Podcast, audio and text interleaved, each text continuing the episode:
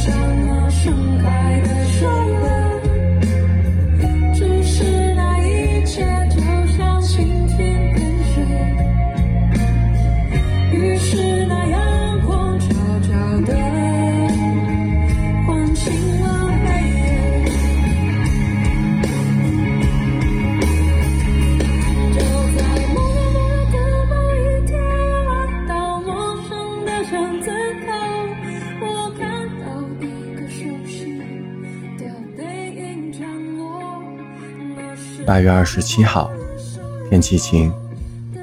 我与几个朋友一起去参加了阿那亚音乐节。两天的表演日程，两个舞台，二十几组音乐人。当然，其中最吸引我的是告五人、痛仰，还有郭顶。于是，怀揣着对他们的期待，我第一次走进了音乐节的现场。海边，落日。沙滩、孤独的图书馆，还有阿那亚礼堂，还有一群看起来在狂欢不止的人群。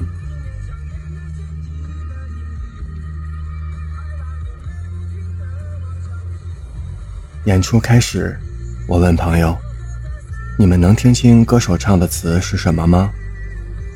朋友们说：“音乐节就是这样，这个乐队就是这样的风格。”而我待在原地，不知说什么好。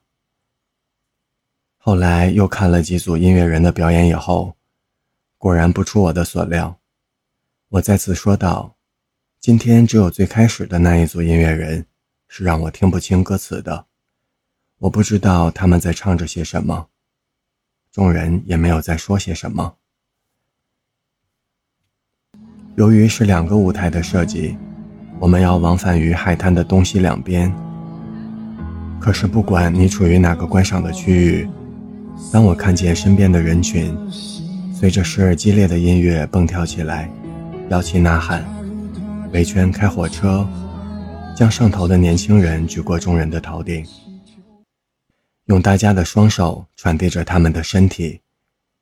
呆若木鸡的我，恐怕在身边人眼中看起来是非常的格格不入的。我确实很难在这样的大庭广众之下肆无忌惮地将手举过头顶，蹦跳、欢呼之类的。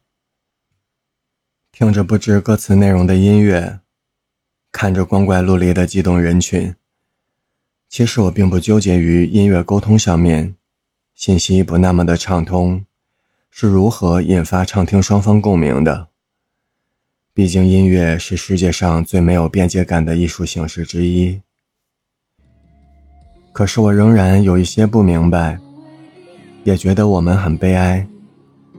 我们每天好像被设定好的程序：几点起床，几点睡觉，几点吃饭，几点工作，日复一日，无处宣泄快乐，也不觉得自己孤单。可是当给你一个音乐节的场景氛围时，百分之九十五以上的人都会很开心的在狂欢。到底是这个氛围原来如此重要，还是狂欢的人内心仍然是一片孤单呢？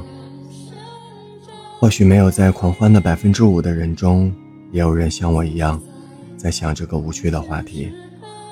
可我并不知道他们是谁。